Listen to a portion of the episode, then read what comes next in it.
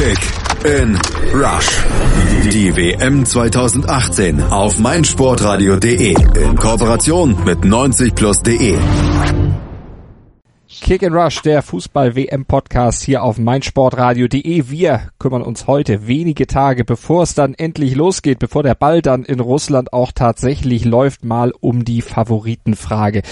Die ist ja heiß diskutiert worden, auch schon bei uns hier bei Kick and Rush, aber jetzt machen wir es nochmal hier mit unserem Bordmitteln von meinsportradio.de. Malte Asmus begrüßt die beiden Experten von 90 Plus, Christoph Albers und Julius Eid. Hallo ihr beiden.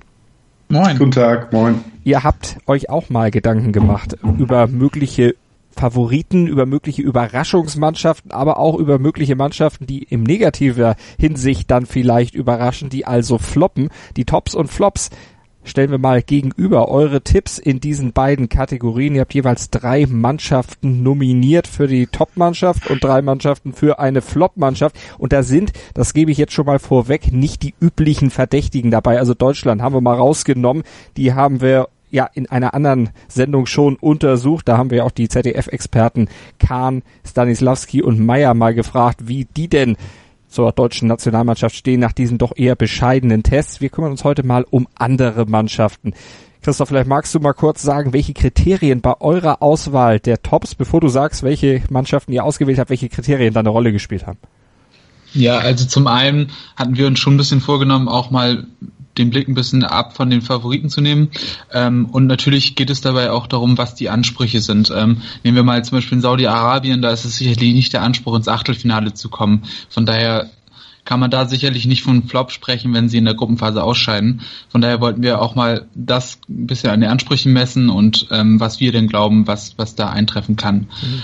Ähm, was dabei rumgekommen ist, ist, glaube ich, relativ interessant. Ähm, Julius und ich haben da vielleicht auch unterschiedliche Kriterien noch im, im genaueren angelegt, aber ich denke, das können wir dann auch ein bisschen in der Diskussion herausfinden. Das machen wir einfach. Julius, steigen wir doch einfach mal ein in deine drei Top-Teams, die du dir überlegt hast. Ich nehme sie mal vorweg und dann kannst du im Einzelnen mal was dazu sagen. Das erste Top-Team aus deiner Sicht, die erste Überraschungsmannschaft oder mögliche Mannschaft, die eben ziemlich weit kommt, ist Belgien. Als zweite Mannschaft, das ist deutlich ja, brisanter, dein Tipp, Peru.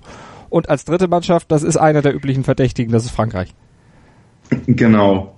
Ja, also Frankreich ist natürlich erst mal die langweiligste äh, Top-Mannschaft, die ich damit reingenommen habe. Das kann man auch halbwegs kurz abhandeln. Ich bin der Meinung, dass Frankreich auch entgegen ähm, paar anderen Meinungen, die ich schon gehört habe, äh, obwohl der Trainer da nicht so angesehen ist, obwohl das System vielleicht nicht ganz so gefestigt ist, einen großen Vorteil hat in dem Turnier. Das ist nämlich, dass ich glaube, dass die individuelle Klasse bei Frankreich so hoch ist, dass das Spiel entscheidend sein wird. Das hat man schon in der Champions League immer gesehen, in letzter Zeit sowieso auch auf höherem Niveau immer weiter. Auch kleinere Mannschaften können gut verteidigen. Individuelle Klasse, gerade im vorderen Drittel, ist eigentlich mittlerweile der Schlüssel, um wirklich zu dominieren. Und da haben sie halt eben auch mit Dembele und Mbappé halt die beiden vielversprechendsten äh, Talente der Welt im Moment.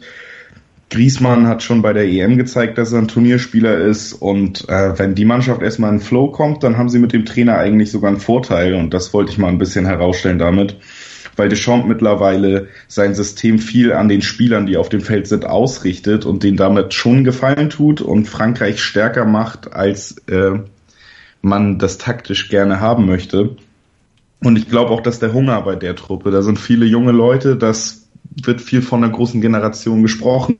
Da sind Leute wie Griezmann und Pogba, die titelmäßig eigentlich unter ihren Möglichkeiten geblieben sind bis jetzt und äh, dann das verlorene EM-Finale auch noch miterlebt haben. Und deswegen glaube ich, dass Frankreich es sehr weit bringen wird. Und äh, top für Frankreich ist dann schon Halbfinale oder Finale. Alles andere wäre ja nur Erwartung erfüllt, ja. Streu ich mal ein bisschen Salz in die Wunde. Was ist denn mit dem Testspiel gegen die USA? Da hat sich das französische Team ja jetzt nicht unbedingt bestens verkauft, gerade mal so ein 1 zu 1 rausgeholt, Kilian Mbappé, der dann eben noch dafür gesorgt hat, dass es wenigstens so ein Unentschieden ist. Wie würdest du das einsortieren jetzt kurz vor der WM?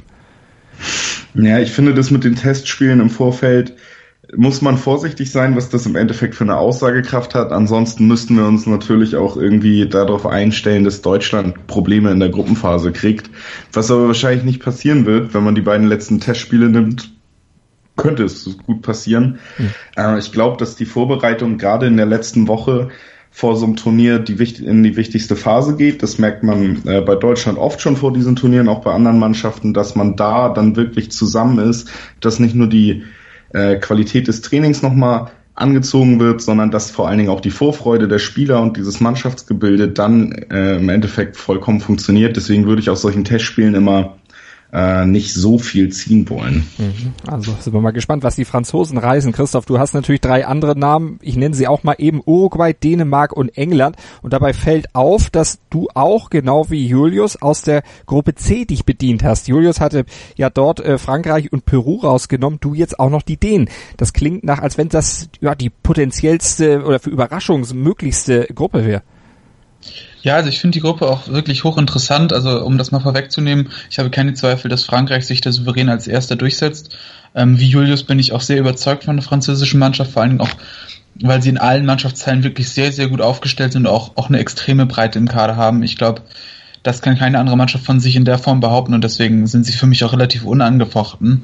Mm, aber die dänische Mannschaft gefällt mir auch sehr, sehr gut. Ähm, ich finde, das ist eine Mannschaft, die wirklich eine gute Mentalität hat, die auch viele Spieler haben, die eine gute Mentalität mitbringen. Also um nochmal vorwegzunennen, der gerade zu Dortmund gewechselte Thomas Delaney, ähm, aber auch, auch ein Christian Eriksen, hinten in der Viererkette in Andreas Christensen, ähm, Simon Kehr daneben, der sich auch durchaus gemacht hat, ähm, in der Hinterhand noch ein Westergaard, da ist auch, auch wirklich viel Qualität in der Mannschaft. Ähm, und dazu kommen dann noch, noch wirklich interessante Spieler wie Yusuf Paulsen oder Pione Sisto, die über die Außen kommen das ist nicht mehr so einfallslos und unkreativ wie Dänemark noch vor so drei, vier, fünf Jahren. Das ist jetzt eine ganz andere Mannschaft, auch mit einem neuen Trainer, mit, mit Arge Hareide. Und ich glaube, dass die durchaus was reißen können, weil sie eben über die Mentalität und über die spannenden Spieler kommen können. Das ist jetzt nicht mehr eure Generation, da ist eher für uns Ältere, also für mich, ihr seid ja ein bisschen jünger als ich. Ihr habt das Dennis Steinermeit der 80er Jahre wahrscheinlich nicht mehr miterlebt, aber ist das mehr so damit vergleichbar aus deiner Sicht, Christoph? Ähm, ja, durchaus. Also ich meine, was damals zum Beispiel denn die Laudrups waren, könnte jetzt zum Beispiel eben ein Eriksen sein, der aus meiner Sicht ja der absolute Star der Mannschaft ist und das auch völlig zu Recht. Ähm, es ist ein wahnsinnig guter Spieler, eigentlich ein klassischer Zehner, der aber auch zusätzlich noch extrem laufstark ist und auch, auch sich nicht zu schade ist, Drecksarbeit zu verrichten. Und in der WM-Qualifikation hat er, ich glaube, mit insgesamt elf Toren in zwölf Spielen, also wenn man die Playoffs mit reinnimmt, einfach überragend aufgespielt und ich glaube, dass er auch bei der WM in der Lage ist, dann, dann in den entscheidenden Momenten auch die Qualität an den Tag zu legen. Also Frankreich und Dänemark in der Gruppe C mit Favoriten für euch. Wie passen da die Peruaner rein, Julius? Das ist ja ein sehr gewagter Tipp, weil die Mannschaft hat, glaube ich, ja, von den vielen Experten haben nur ganz wenige auf der Rechnung. Was glaubst du, warum schaffen die eine Überraschung? Warum können die weit kommen? Ja, das ist so ein bisschen entstanden äh, daraus, dass sich auch für uns bei 90 Plus die Gruppenvorschau für die Gruppe C gemacht habe. Und da habe ich mich dann ausführlicher ein bisschen mit den Mannschaften beschäftigt und bin dann jetzt auf so ein, es ist so ein bisschen taktische äh, Bewunderung, die mich bei den Peruanern da äh, zugebracht hat, die hier einzufügen und die meiner Meinung nach auch dafür sorgen wird, dass sie Dänemark hinter sich lassen, äh, weil sie da schon taktisch wirklich überlegen sind. Die haben nämlich mit äh, Ricardo Gareca einen Argentinier mittlerweile an der äh, Seitenlinie, der sie auch schon auf den dritten Platz äh, in der Copa America geführt hat. Und der hat da ein System etabliert, was relativ innovativ ist und wahnsinnig gut funktioniert. Das hat man zum Beispiel auch im, bei einem 0-0 gegen Argentinien gesehen, dass da das Herzstück natürlich die Defensive ist erstmal.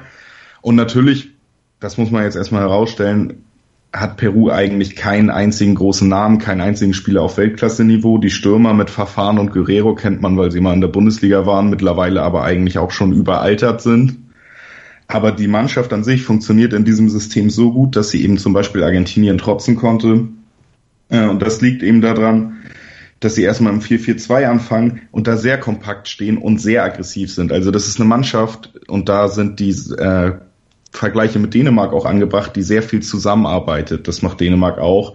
Die Räume sehr eng macht und trotzdem noch so aggressiv in diese, vielleicht ist das auch so ein bisschen das äh, südamerikanische Feuer, sehr aggressiv in die Zweikämpfe geht, mhm. äh, das damit reinbringt, auch ein bisschen Druck schafft, mehr als andere Leute noch auch in einem kompakten Defensivsystem und dann halt sehr schnell umschalten kann in sehr, sehr attraktives Kurzpassspiel. Und das funktioniert eben dadurch, dass die Mannschaft sich asymmetrisch verschiebt. Das heißt, dass ein Flügel im Offensivspiel komplett freigelassen wird, der andere überlagert wird. Dadurch hat man da eine Überzahl. Und in diesem Kurzpassspiel wird dann eben versucht, extrem schnell die Abwehr zu überspielen, was wahnsinnig gut aussieht und wahnsinnig gut klappt. Und dadurch, dass man die Flügelspieler von einer Seite rüberzieht, kann man die Defensivspieler trotz Überlagerung stabil hinten stehen lassen. Das heißt, sie sind auch sehr schwer auszukontern, können neunmal scheitern im Anlaufen, im zehnten Mal klappt's. Das ist eigentlich kein Problem. Und dieses System ist halt extrem schwer auszuspielen und da sehe ich den Vorteil gegenüber Dänemark.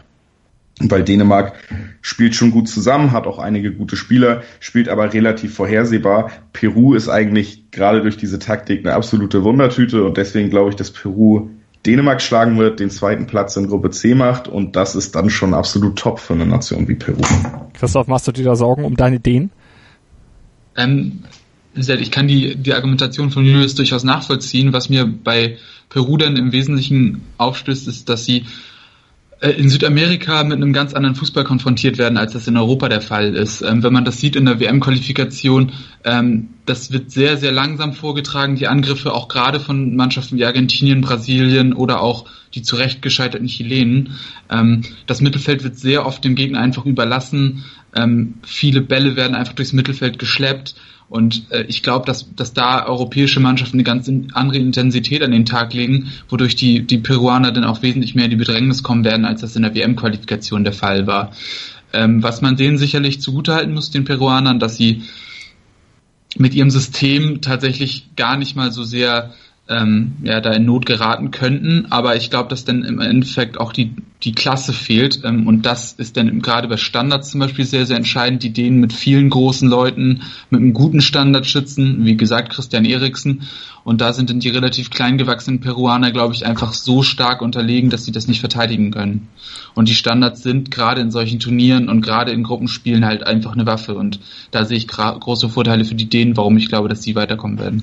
Jetzt äh, hatte Julius ja eben gesagt, südamerikanisches Feuer bei Peru. Das trifft auch auf eine andere Mannschaft zu, Christoph, die du auch zu deinen Favoriten, zu deinen Überraschungsteams dazu zählst, nämlich Uruguay.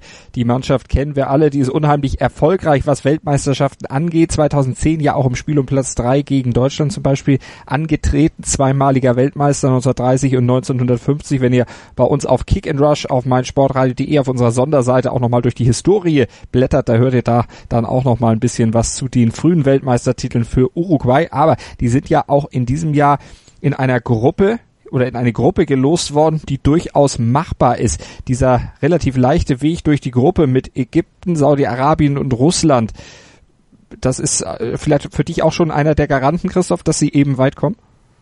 Ja, auf jeden Fall. Also das ist für mich ein klares Argument, dass sie die Gruppenphase aus meiner Sicht mit ziemlicher Sicherheit als erstes oder als, als Gruppenerster überstehen. Ähm, was danach kommt, ist dann natürlich immer so ein bisschen die Frage, aber ich glaube, das Viertelfinale ist schon mindestens drin.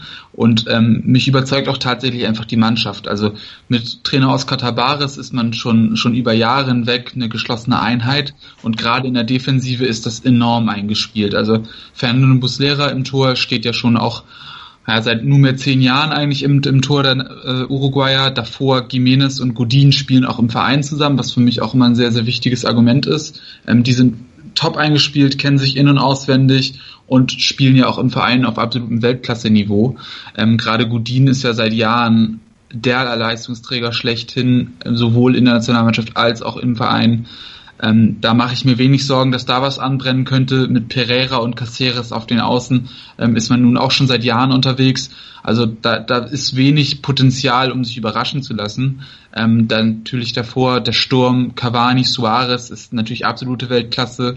Dahinter hat man auch noch mit Stuani und Maxi Gomez zwei Leute, die 17 respektive 21 Tore in La Liga geschossen haben.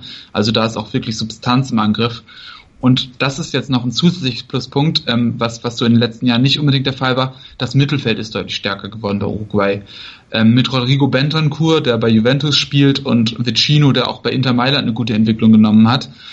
Zudem noch Lucas Torreira, der nicht immer gesetzt ist, aber auch bei Sampdoria eine tolle Saison gespielt hat, ist jetzt auch sehr, sehr viel kreatives Potenzial im zentralen Mittelfeld vorhanden, so dass man die Stürmer auch noch besser einsetzen kann. Deswegen glaube ich, ist die Mannschaft sogar noch stärker als 2014 und, und könnte an eine ähnliche Erfolgsserie wie 2010 anschließen. Mehr Kreativität als in den letzten Jahren und Jahrzehnten. Früher, Christoph, da äh, eilte den Urus ja so der Ruf voraus, wenn alles nichts hilft, dann packen sie die Blutgrätsche aus und das nicht nur einmal im Spiel.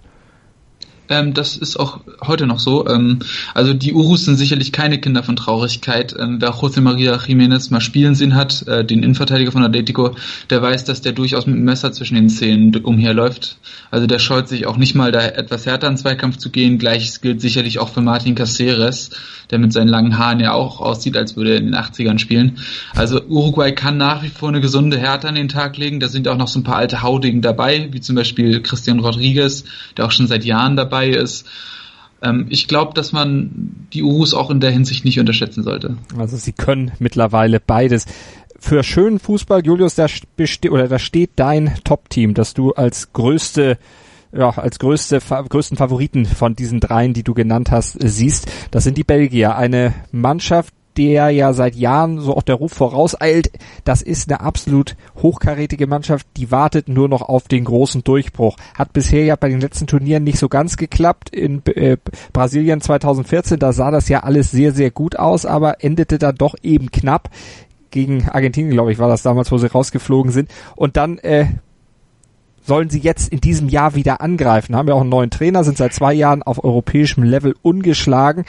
Setzt sich das weiter fort?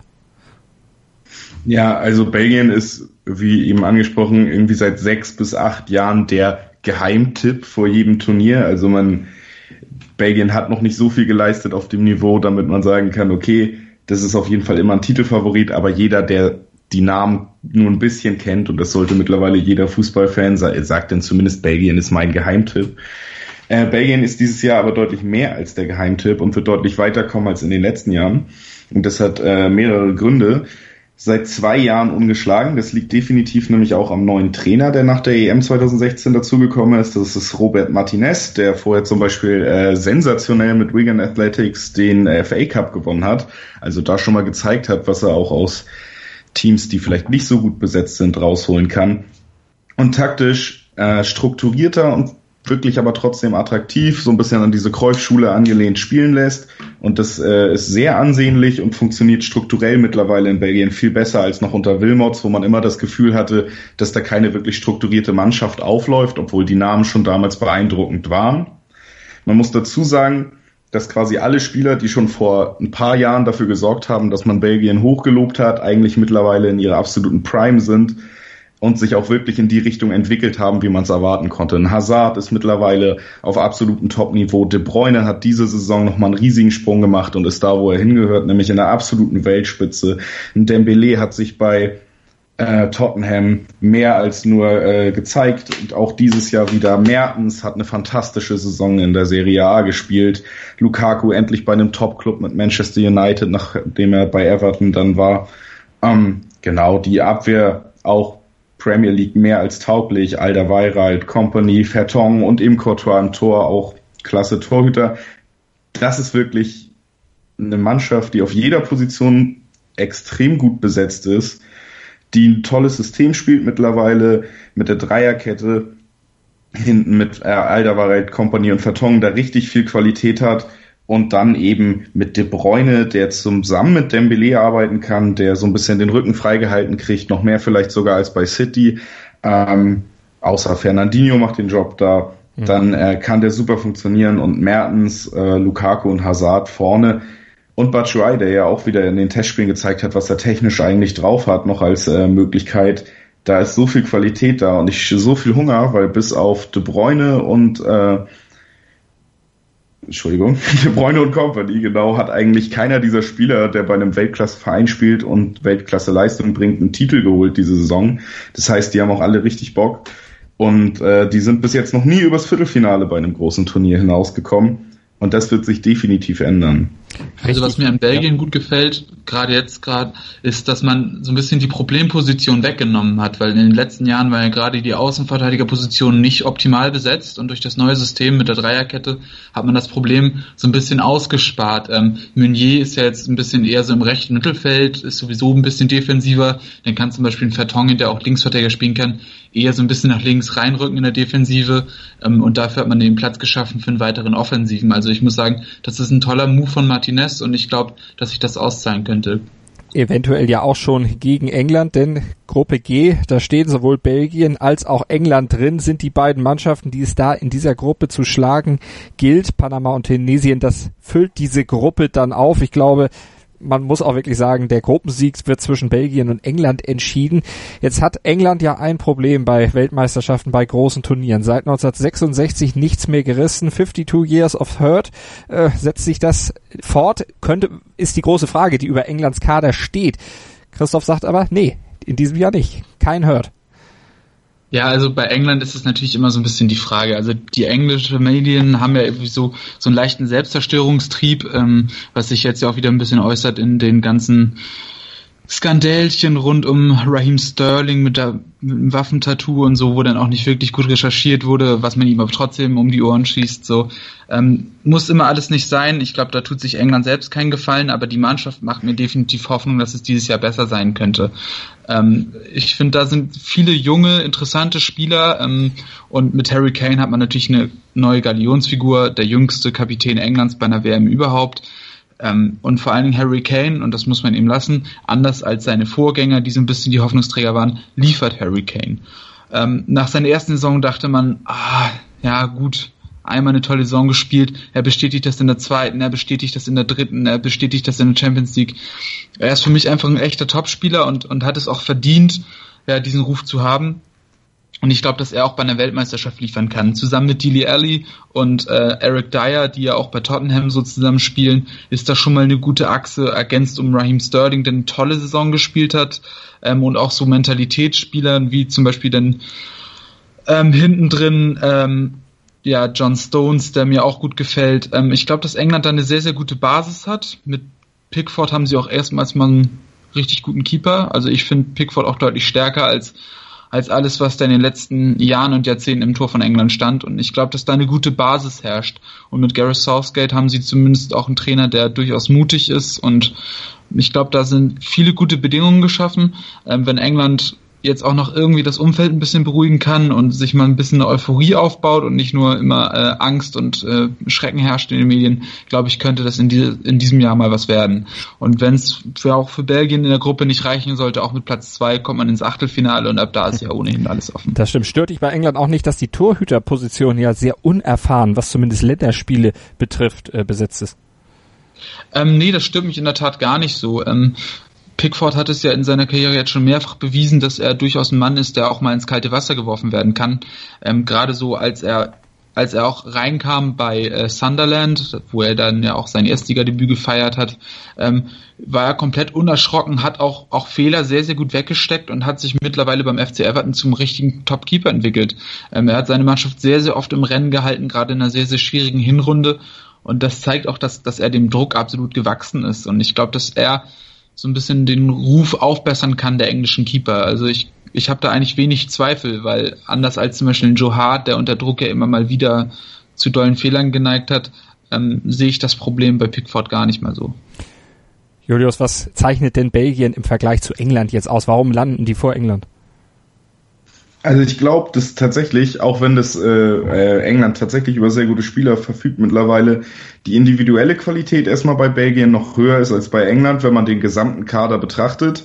Und dann glaube ich, dass äh, zum Beispiel Raheem Sterling, der von Chrissy genannt wird, einige Probleme im Turniermodus haben wird, weil der schon in der Saison immer so ein Spieler ist, der viele Anläufe braucht, damit wirklich alles klappt, der vor dem Tor nicht immer eiskalt ist, was gerade in K.O.-Spielen ein Problem werden könnte.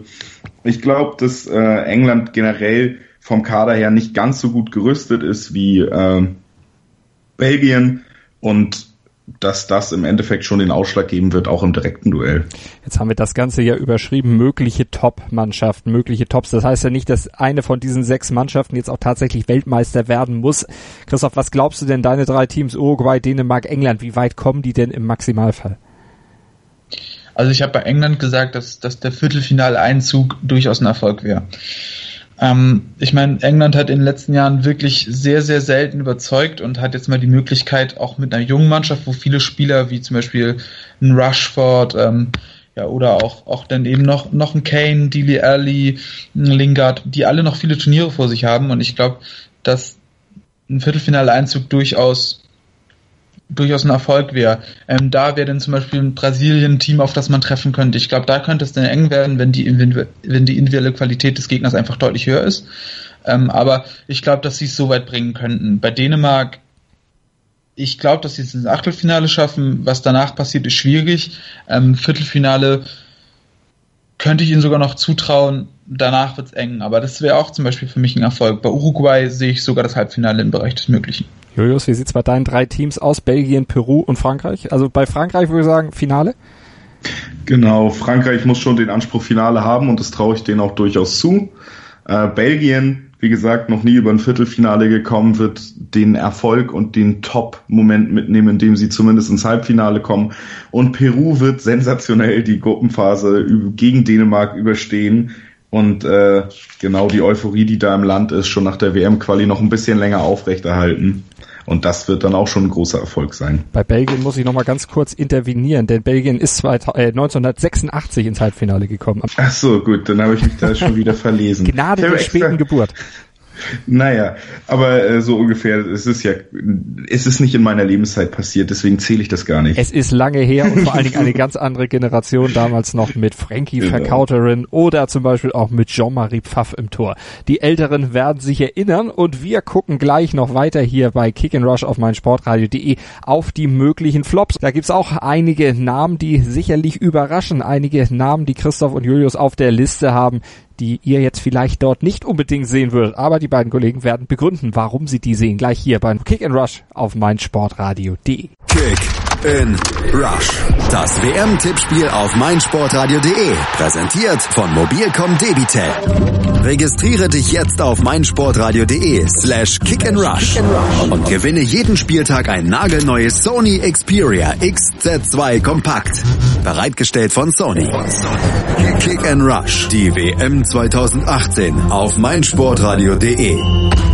Werde der Zar des Tippspiels. Kick and Rush auf meinsportradio.de. Wir schauen auf mögliche Tops und Flops der WM 2018. Die potenziellen Tops, die haben wir eben schon besprochen mit den Kollegen Christoph Albers und Julius Eid von 90 Plus. Jetzt schauen wir auf die möglichen Flops. Und da hat Julius drei sehr interessante Namen hervorgetan, die als mögliche Flops gelten, die vielleicht viele nicht auf der Rechnung haben vor allen Dingen eine Mannschaft nicht. Zu der kommen wir ganz am Ende. Julius, lass uns mal der Reihe nach durchgehen. Gehen wir erstmal auf dein drittes Team. Die Kroaten. Warum floppen die aus deiner Sicht? Ja, also die Kroaten haben in der Nationalmannschaft schon länger trotz guter Namen irgendwie ein Problem richtig abzuliefern, sollten aber eigentlich rein namentlich äh, woanders stehen. Das definiert für mich auch einen Flop so ein bisschen und der wird halt dieses Jahr auch wieder kommen, weil im Endeffekt nicht das erreicht wird, was man sich erhofft aufgrund der Leute, die da eigentlich anwesend sind. Gerade Mittelfeld mit Modric und Rakitic als absolute äh, Galionsfiguren ganz gut besetzt. Der Angriff ist spannend besetzt mit vielen Bundesliga-Talenten, Rebic, Pjak, äh, Pjaca, äh, Kramaric, dann halt noch Perisic und Mansukic dazu. Eigentlich gut besetzt. Das Problem ist, schon in der Quali hat man gesehen, gegen Island und die Türkei gab es Niederlagen, Zweiter in der Qualifikation geworden hinter Island, also schon da hinter den Ansprüchen geblieben. Und äh, ja, jetzt auch beim Trainer mit Slatko Dalic, jemanden, der vorher drei Jahre in den Arabischen Emiraten Al-Ain trainiert hat, was äh, nicht die absolute Top-Vita ist, um davon auszugehen, dass der jetzt ein Team gespickt mit Stars, wo zum Beispiel auch Niko Kovac schon in der kroatischen Mannschaft Probleme hatte, äh, das gut ähm, zusammenführen zu können. Und das Problem sehe ich eben auch im Mittelfeld, was für die Mannschaft ein großes Problem ist, nämlich dass mit Modric und Rakitic die beiden besten Spieler eigentlich sehr ähnliche Spielertypen sind und sich gegenseitig in ihrem Spiel fast schon behindern. Man kann aber niemanden davon auf der Bank lassen, natürlich nicht. Äh, deshalb wird Modric meistens weiter vorgezogen, kann nicht dieselbe Position wie im Verein spielen und verliert dann halt auch ein bisschen an Stärke. Natürlich ist er immer noch ein sehr guter Spieler, aber eben nicht mehr auf dem hundertprozentigen Niveau, wie man ihn von Real kennt. Da tun sie sich selber immer weh und haben bis jetzt auch noch keinen wirklich schönen Weg gefunden, um das Team ordentlich aufzustellen und die Stärken, nämlich auch im Angriff mit dem vielen Potenzial ordentlich rüberzubringen. Im Moment meistens im 4-2-3-1 unterwegs. Da kann nicht jeder so eingesetzt werden, wie es sein muss. Und das wird halt dafür führen, äh, dazu führen, dass sie eben in dieser extrem spannenden Gruppe, wo Argentinien wahrscheinlich als erster herausgehen wird, mit Nigeria und Island halt wirklich keine schlechten Gegner hat, mhm. mit Island halt jemanden, gegen den sie auch schon verloren haben. Das heißt, eine Mannschaft mit Modric, äh, Rakitic, Perisic, Mandzukic, um mal die größten Namen zu nennen, wird in der Gruppenphase ausscheiden und das ist definitiv ein Flop. Mhm. Christoph, stimmst du dazu, dass die Kroaten da so auch in der Gruppe schon Probleme kriegen, wenn man da mal guckt? Klar, Island, Nigeria, das sind dann doch eher Außenseiter. Argentinien vom Namen her der große Favorit, aber die Argentinier ja auch sehr durch die Qualifikation gestolpert. Das war ja auch alles nicht Gold, was glänzte und wenns Messi nicht in der Höhe dann am Ende noch gerichtet hätte, sähe es auch ganz zappenduster aus.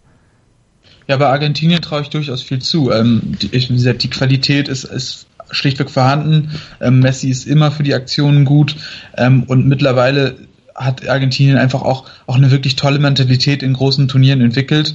Ähm, sie haben noch was wieder gut zu machen. Ich glaube, Messi möchte sich jetzt einfach endlich mal krönen und ich glaube, dass da genug Drive ist, um, um sich da dann auch in der Gruppe durchzusetzen. Aber die Bedenken bei, bei Kroatien sehe ich auf jeden Fall auch. Ähm, ich habe mir beispielsweise das Spiel gegen Kroatien angeguckt. Klar, war jetzt auch ein Testspiel, aber das war extrem uninspiriert. Ähm, wie gesagt, Modric hat er auf der 10 gespielt, hat oft denn gerade im Pressing, im Ammerlaufen ähm, so eine Art zweite Spitze gespielt, was ihm absolut nicht entgegengekommen ist. Und da fehlt es einfach gegen eine wirklich schwache brasilianische Mannschaft an Kreativität, ähm, und auch wirklich an, an taktischen Lösungen. Und da hat man gemerkt, dass, dass die wirklich sehr, sehr limitiert sind, trotz wirklich hervorragender Spieler. Und ich glaube auch, dass sie da durchaus Probleme bekommen könnten. Ähm, so eine Mannschaft wie Island, die dann einfach auch mal über Standard ein Tor schießen kann ähm, und sonst solide steht, könnte sie da arg in Bedrängnis bringen. Und ich sehe da schon, dass die Isländer sich auch noch vor den Kroaten durchsetzen könnten. Jetzt hat Christoph gerade das Testspiel gegen die Brasilianer erwähnt, Julius. Brasilien, dann nehmen wir sie einfach da rein. Das ist dein Top-Kandidat auf den Flop. Warum klappt das für die Brasilianer schon wieder nicht? Die haben ja immerhin die Österreicher jetzt kürzlich erst geschlagen. Gegen die hatte Deutschland ja große Probleme. Wenn man jetzt einfach mal den Quervergleich macht, müsste Brasilien doch eigentlich viel besser sein als Deutschland und demnach Deutschland auch ausscheiden. Ja, das könnte man so quer vergleichen. Dann würde aber natürlich auch schon nach einem Spieltag eigentlich die eine Bundesliga ausrechenbar sein. So funktioniert das ja schönerweise nicht. Äh, und genauso wird es auch nicht funktionieren. Mhm. Deutschland ist eine absolute Turniermannschaft. Bei Brasilien sehe ich auch Schwächen im mentalen Bereich, was mich dazu führt, das Ganze hier als Flop anzuführen. Ist, ich sehe ein, dass das äh, für viele sogar als Titelfavorit gehandelt irgendwie aus dem Fenster gelehnt ist. Aber ich habe mich länger damit befasst, was ich von Brasilien erwarte, wie das kommen wird und äh, mir ein paar Spiele in letzter Zeit angeguckt nochmal mich auch ein bisschen mit der Berichterstattung, weil ich das bei Brasilien immer ganz interessant finde, befasst. Und ich sehe große Probleme darin, dass erstmal Brasilien den Druck hat, auch wenn er nicht so groß ist wie bei der Heim-WM. Trotzdem hat, ist Brasilien eins der Länder, was einen absoluten Druck hat, sehr weit zu kommen. Mein Tipp ist übrigens, dass sie es nur bis ins Viertelfinale schaffen werden und deshalb schon als Flop gesehen in ihrer Heimat.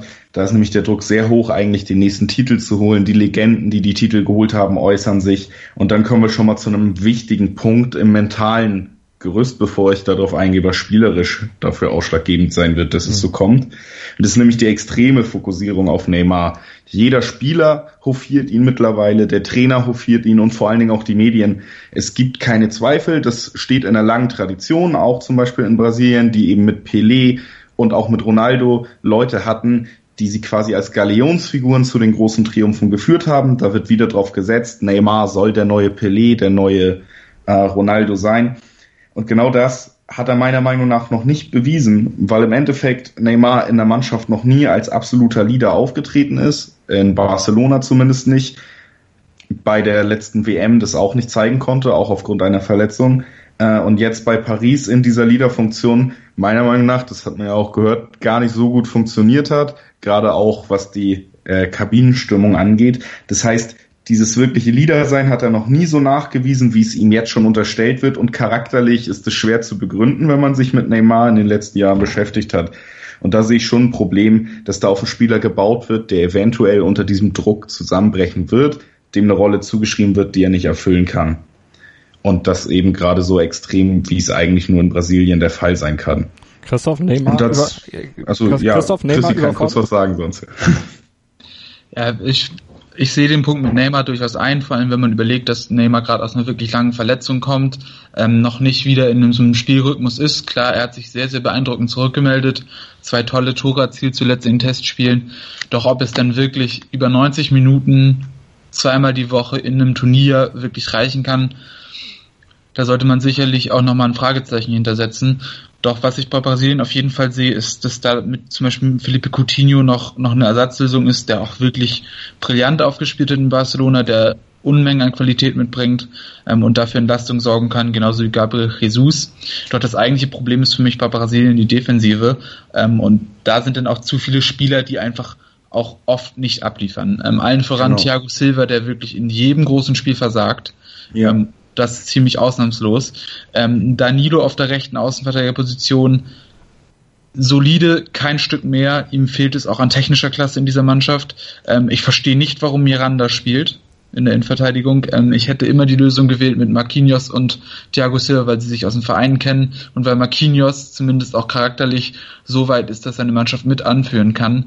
Ähm, Miranda fällt mir zu oft durch laxes Spiel auf oft unsauber in der Spieleröffnung, ähm, aus meiner Sicht auch schon deutlich über seinen Zenit hinweg und Marcello ist für mich einfach auch obwohl er bei Real Madrid oft sehr positiv auffällt, defensiv Sicherheitsrisiko, er lässt seine Seite oft offen ähm, und das wird sich rächen. Ähm, Alisson ist natürlich ein toller Torwart, aber er kann nicht alles retten und ich glaube, dass ihm die schwache Defensive zum Verhängnis werden wird. Also sind wir gespannt, wie das bei den Brasilianern aussehen wird. Julius, du wolltest eben noch was ergänzen. Ich hatte dich mit meiner Zwischenfrage unterbrochen. Alles gut. Theoretisch hat das jetzt auch einfach Chrissy für mich übernommen. Das ist nämlich der erste Teil, den ich mir noch aufgeschrieben habe, dass ich die Defensive einfach auch für überbewertet halte. Dass äh, auch ein Marquinhos nicht so extrem wie ein Miranda, das hat Chrissy schon ganz gut ausgeführt. Gerade ein Thiago Silva und auch ein Marcelo für mich oft überfordert werden können. Ähm, Im Endeffekt wird das ein großes Problem sein. Das hat Chrissy gut ausgeführt. Das ist der zweite Teil meiner Begründung, warum Brasilien floppt, ja. Dann gucken wir auf eine andere Mannschaft und zwar auf eine, die Christoph als potenziellen Flop sieht, die im Grunde eins mit Brasilien teilt. Sie haben einen Heilsbringer im Team, an dem eigentlich alles hängt. Christoph, das ist Portugal. Die Abhängigkeit von Ronaldo, ist das der Grund, warum du Portugal zum möglichen Flop machst oder was führst du da aus? Ähm, nein, also für mich ist es im Wesentlichen auch Trainer Fernando Santos. Ähm, in Frankreich ist er ja aufgefallen mit seiner extrem defensiven und destruktiven Taktik und dann nach vorne gucken wir mal, was die individuelle Klasse macht so. Ähm, ich glaube, dass, dass so ein Fußball auf Dauer nicht funktionieren kann.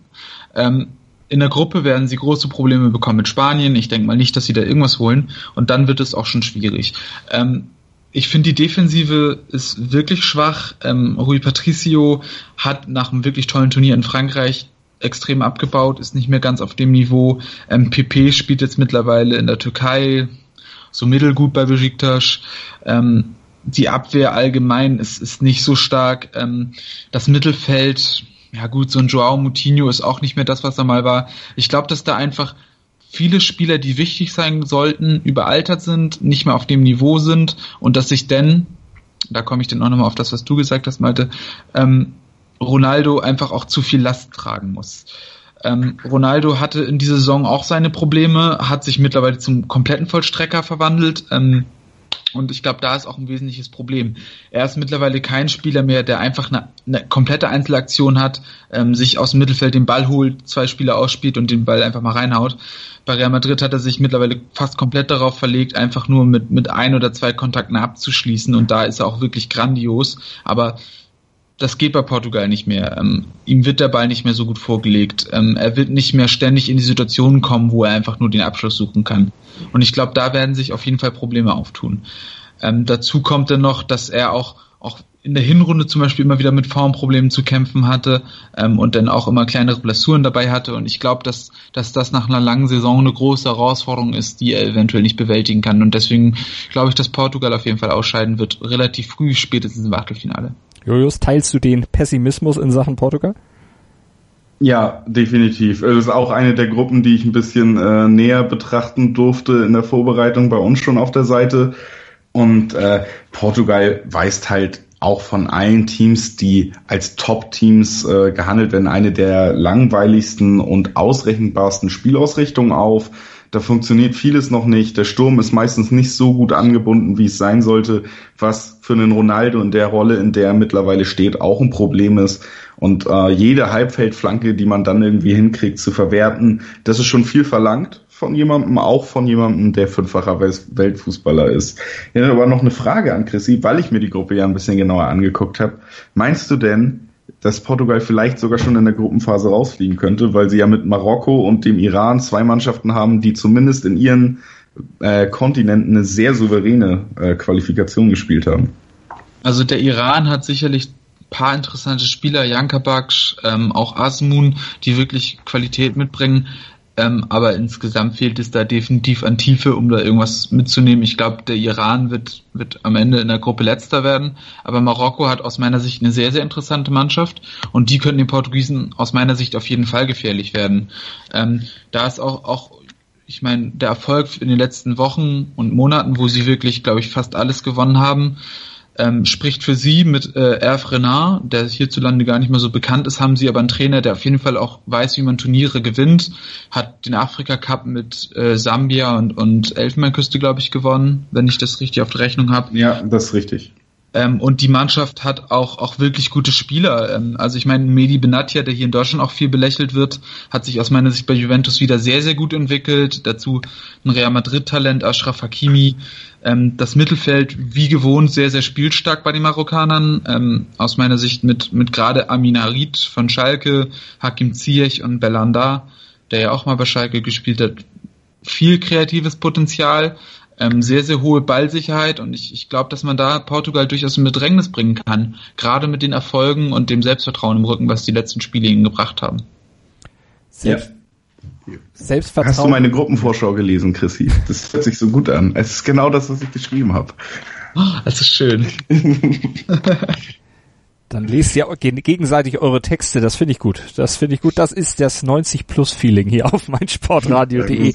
Da hält man zusammen. Aber weil ihr gerade sagtet oder eben zwei Mannschaften schon hattet, wo es um eine große Identifikationsfigur geht und weil eben auch das Wort Selbstvertrauen fiel, bringt uns zu Schweden, Julius, deinem Flop-Kandidaten. Schweden, die sich ja erst in den Playoffs gegen Italien durchgesetzt haben, für große Tränen im Land am Stiefel äh, gesorgt haben, eine der Standardmannschaften bei Weltmeisterschaften rausgeschmissen haben.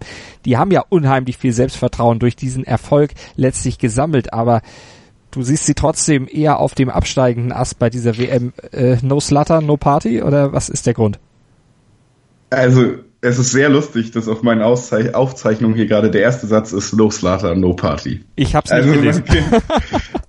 Man kann sehr gut runter. Es funktioniert heute sehr gut alles hier. äh, wir ergänzen uns perfekt. Ähm, nee, genau. Ich sehe das ähnlich, dass da dann, also erstmal um kurz auf den fehlenden Slatan einzugehen, natürlich fehlt da einfach eine Menge an Qualität, die äh, Schweden sonst nicht aufbieten kann in der Höhe. Und äh, das sieht man auch an dem Kader. Das ist einer der Gründe, warum ich Schweden als Flop sehen möchte. Warum das ein Flop ist, definiere ich gleich nochmal. Wir sind gerade bei dem Thema Schlüsselspieler, Spieler mit großer Qualität. Da ist, ist mittlerweile ja eigentlich schon Emil Forsberg, wenn man ganz ehrlich ist, bei den Schweden. Und Forsberg hat keine richtig gute Saison bei Leipzig gespielt, davor eine sehr gute, hat auch definitiv Qualität, hat es aber noch nicht äh, langfristig bestätigt und auch noch nicht gezeigt, dass er das so abrufen kann, wie es nötig ist, um bei einer WM zu bestehen. Da sehe ich ein großes Problem in der Qualität. Im Endeffekt ist Schweden so ein schlechter besetztes und weniger gut ausgerichtetes Dänemark. Die Grundtugenden sind das Zusammenarbeiten, geschlossen funktionieren, gerade im Sturm, aber wirklich eigentlich nicht mal auf internationalem Niveau ordentlich besetzt, nachdem Slatan da fehlt, mit Berg zum Beispiel. Und da sind große Probleme. Und äh, warum das ein Flop wird, ist ganz einfach erklärt eigentlich. Man hat nämlich nicht nur Italien rausgeworfen, sondern ja schon in einer wirklich fiesen Qualifikationsgruppe Niederlande und es nur in die Playoffs geschafft, weil man vor denen geblieben ist. Das heißt, zwei große Nationen rausgeworfen und damit eben mit ein bisschen Euphorie rein, der, der Giant Killer äh, Schweden. Das ist auch eine absolut lobenswerte Leistung von Janne Andersson und seinem Team. Ich sehe aber nicht, dass das fortgeführt werden kann, dass die Qualität ausreicht und auch das System. Man muss eben auch sagen, dass Italien und Niederlande wirklich selten so schlecht aufgestellt und vor allen Dingen mannschaftlich funktioniert haben wie in dieser Qualifikation. Das ist zur Hälfte natürlich schwedische Topleistung, aber auch zur Hälfte Unvermögen der Gegner gewesen. Und ich glaube, und dann können wir gleich die Überleitung zu Chrissys Flop machen, nämlich dass Mexiko nicht floppen wird und Mexiko in der Deutschlandgruppe als Zweiter weiterkommen wird und deshalb äh, Schweden direkt raus, was schon eine Enttäuschung ist, nachdem Niederlande und Italien hinter sich gelassen wurden. Daher Flop. Ja, das ist doch eine gute Überleitung, Christoph. Dann sag doch mal, Mexiko eigentlich eine Mannschaft, die viele immer bei Überrasch als Überraschungsmannschaft im positiven Sinne bei Europameisterschaften auf dem Zettel haben, funktioniert eigentlich relativ selten. Die letzte Viertelfinalteilnahme 1986, schon ein bisschen länger her. Es haben aber, habe ich vieles im Vorfeld gelesen, wo gesagt wird, ah, die schaffen es in diesem Jahr vielleicht tatsächlich mal wieder dahin, wo sie dann mal waren vor über 30 Jahren. Warum glaubst du, werden sie es nicht schaffen? Ja, also ich fange mit meinem Lieblingsthema an, die Defensive. Ähm, ich finde, die Defensive ist alles andere als überzeugend. Ähm, klar haben sie dann ein paar Spanien-Legionäre, die auch gar nicht so schlecht spielen, ähm, aber in Gänze ist mir das zu unsolide. Ähm, viele Spieler sind auch nicht unbedingt immer gesetzt, zum Beispiel ein Lachun oder auch ein Salcedo, der, die auch nicht immer gespielt haben und nicht so im Rhythmus sind. Ähm, mit Ochoa haben sie aus meiner Sicht einen Keeper, der zwar bei der letzten WM gut war, aber sonst absolut nicht der Anspruch der Mannschaft sein kann. Ähm, und auch sonst, also so viele Leistungsträger wie die beiden Dos Santos-Brüder, ähm, die aus meiner Sicht weit über dem Zenit sind und überhaupt nicht mehr das leisten können, auch gerade weil sie in den USA spielen, wo sie nicht mehr so gefordert werden. Ähm, auch Marco Fabian, der eine schwierige Saison hatte. Ich glaube, dass da viele Spieler sehr weit weg sind von ihrer Topform und dass einige Spieler deutlich überaltert sind ähm, und dass viele Spieler auch, auch nicht auf dem Niveau spielen, wo sie spielen müssten. Und ich glaube, dass das insgesamt ähm, eine sehr, sehr schwierige Konstellation ist, um bei einem Turnier wirklich perfekt funktionieren zu können. Ähm, Chicharito zeigt es zwar immer wieder, dass er auch als Joker und auch ohne viel Spielzeit wirklich auf Anhieb funktionieren kann, aber ich glaube nicht, dass er ein Spieler ist, der eine Mannschaft alleine auf das nächste Level bringen kann. Ähm, mit Andres Guardado und, und äh, Hector Herrera hat die Mannschaft aus meiner Sicht nur zwei wirklich konstant gute Spieler mit Erfahrung. Ähm, dazu kommen natürlich noch, noch so äh, Jesus Corona und, und Irving Lozano, die beide auch talentiert sind, aber noch nicht auf dem Niveau überzeugt haben. Und da wird es dann aus meiner Sicht in der Gesamtkonstellation sehr eng.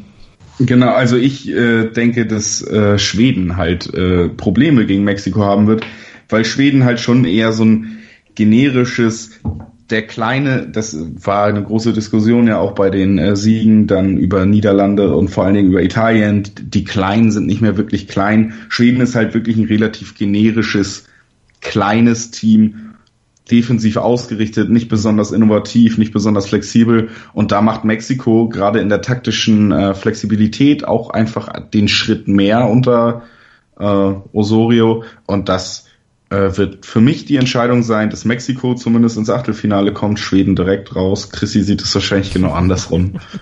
Ähm, ich habe da auch durchaus Südkorea auf der Rechnung. Ähm, ich finde die Mannschaft von Südkorea spannend. Ähm, Gerade auch mit einem Hong Min Song, der ja wirklich eine richtig tolle Saison gespielt hat bei Tottenham und auch im Nationalteam beweist, dass er die Last tragen kann. Und auch sonst, finde ich, haben die durchaus interessante Spieler und, und können da auf jeden Fall ein Wörtchen mitreden. Ich glaube, dass Schweden, Mexiko und Südkorea ähm, sich da ein relativ ausgeglichenes Rennen um das Weiterkommen liefern werden. Ähm, aber ich sehe tatsächlich das glücklichere Ende auf Seiten der Schweden, weil sie als Mannschaft aus meiner Sicht von diesen drei Teams am besten funktionieren und ähm, wie gesagt, die Mentalität haben sie gezeigt, gerade zum Beispiel auch gegen Italien, wo sie am Ende das kompakt gehalten haben.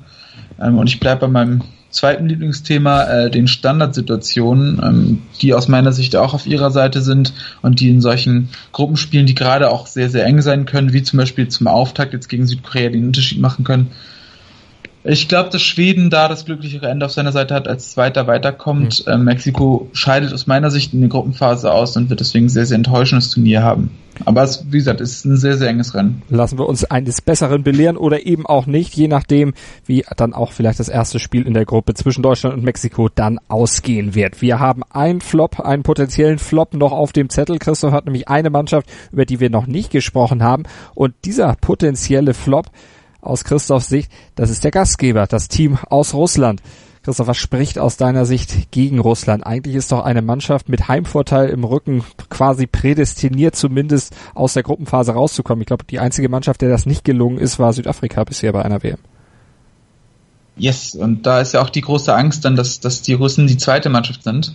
Ähm, was du schon angesprochen hast, der Heimvorteil, ich kann mir auch durchaus vorstellen, dass sich das an der einen oder anderen Stelle durchaus auszahlen kann, ähm, um nicht zu ja, um nicht von den Schiedsrichterentscheidungen zu sprechen, aber ich kann es mir vorstellen. Ich halte mittlerweile in der Hinsicht nicht so ausgeschlossen.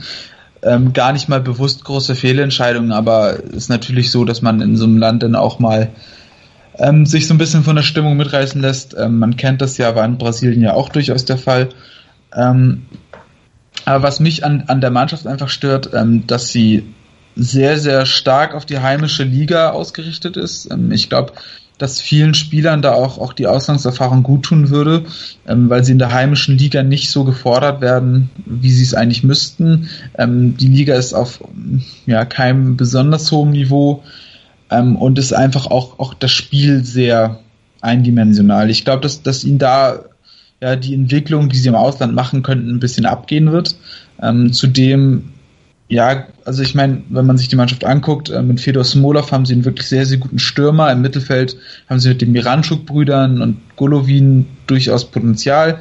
Ähm, aber dann auch wieder in der Verteidigung, ähm, da sind es immer noch die gleichen Abwehrrecken wie früher. Also das ist zum Beispiel noch ein Sergej Ignatjevic, dass, dass der mit 38 da noch mitkommt. Ja, also irgendwie fehlt es mir in der Mannschaft einfach an Qualität, ähm, an, ja auch, sie haben sich nicht bewiesen auf einem besseren Niveau als der russischen Liga und ich glaube, da wird es denn eng. Ähm, wie gesagt, Uruguay ist für mich klarer Favorit in der Gruppe A und ich glaube auch, dass Ägypten da noch, sofern Salade noch rechtzeitig fit wird, ähm, dass das Ägypten sich da noch eher durchsetzen wird als Russland. Also glaubst du sogar ein Ende nach der Vorrunde ist eigentlich unausweichlich, es sei denn tatsächlich äh, Mo Salah spielt nicht mit, dann würdest du äh, Ägypten unter den Voraussetzungen schlechter sehen. Ja, also ich glaube, wenn, wenn Salah nicht rechtzeitig fit wird, also auch nicht, nicht wirklich ähm, in Topform dabei ist oder zumindest in guter Form dabei ist, dann wird's für die Ägypter schwierig, aber ansonsten sich die Russen als unterlegen an. Ähm, zumal ich auch glaube, dass, dass der Druck, der in der Heimat auf sie ausgeübt wird, mhm. auf jeden Fall ein großes Problem für sie sein kann. Ähm, schon Brasilien ist da mit dem eigenen Land so ein bisschen gescheitert und ich kann es mir vorstellen, dass da auch schon in der Gruppenphase Schluss ist. Julius, jetzt hat äh, man ja im Vorfeld nach der Auslosung schon gesagt, eigentlich hat Russland die leicht möglichste, leichtestmöglichste Gruppe erwischt. Von daher alles im Grunde schon auf ein weit weiteres Kommen oder Weiterkommen der Russen äh, programmiert. Siehst du es ähnlich pessimistisch wie Christoph? Ja, da sind wir uns relativ einig dieses Mal. Also die Gruppe hört sich erstmal nicht so schwer an, allerdings hauptsächlich für Uruguay. Deswegen äh, haben sie Uruguay gerade da eine sehr gute Gruppe zugelost. Russland ist nicht unbedingt auf einem besseren Niveau als Ägypten mit Salah. Und äh, das ganze Druckding, wenn man da mental auch vielleicht ein bisschen angeschlagen reingeht, wenn man unbedingt gewinnen muss, dann kann halt auch eine Mannschaft wie Saudi-Arabien, was wir halt eben gerade jetzt auch gegen den amtierenden Weltmeister in einem Spiel, was eigentlich am Ende 2-2 ausgehen muss, gesehen haben, nicht komplett von der Rechnung nehmen. Ägypten hat den vielleicht, gut, man weiß es jetzt nicht nach seiner Verletzung, aber davor zumindest eigentlich den im Moment besten Spieler der Welt in seinem Team. Und äh, das wird sehr schwer für Russland. Werden wir mal gucken, ob Mo Salah dann tatsächlich gesund wird rechtzeitig oder ob Russland dann profitieren kann davon, dass er vielleicht nicht dabei ist oder wie es überhaupt ausgeht. Was sagt ihr? Wer sind denn eure potenziellen Tops und Flops? Schreibt uns das doch gerne unter facebook.com slash mein Sportradio. Da könnt ihr uns informieren. Ihr könnt uns das aber natürlich auch unter diesem Beitrag bei uns auf der Webseite von meinsportradio.de schreiben. Über Twitter könnt ihr uns erreichen, aber auch die Kollegen von 90 Plus könnt ihr natürlich erreichen über die Social Media Inhalte oder eben auch über die Kommentarfunktion auf der Webseite. All das ist möglich. Tretet mit uns in Kontakt und gebt uns euer Feedback zu unserer WM-Berichterstattung hier auf meinsportradio.de zusammen mit den Kollegen von 90 Plus Kick in Rush. So heißt unsere Podcast-Serie zur WM und wir werden dann auch mit dem rollenden Ball natürlich für euch da sein. Kurz nach jedem Spielende gibt's dann bei uns die Analyse hier auf meinsportradio.de als Podcast zum Download bei uns auf der Webseite bei iTunes oder mit unserer App für iOS und Android. Das waren die möglichen Tops und Flops, kleine Diskussionsgrundlage vielleicht auch für Partys, die ihr zur WM, vor der WM oder zum Eröffnungsspiel gebt. Da habt ihr Gesprächsthemen, wenn ihr unseren Podcast hier gehört habt. Vielen Dank an Christoph Albers und Julius Eid von 90plus.de. Gerne. Die BMW International Open live auf meinsportradio.de. Vom 21. bis 24. Juni berichtet meinsportradio.de live aus dem Golfclub Gut Lerchenhof. Sei dabei, wenn Martin Keimer, Sergio Garcia und Co. an den Abschlag gehen. Mit umfangreichen Hintergrundberichten, Interviews direkt vom Grün und natürlich der Live-Berichterstattung vom Turniergeschehen bietet dir meinsportradio.de das Golfsport-Komplettpaket. Die, BMW International Open live auf meinsportradio.de.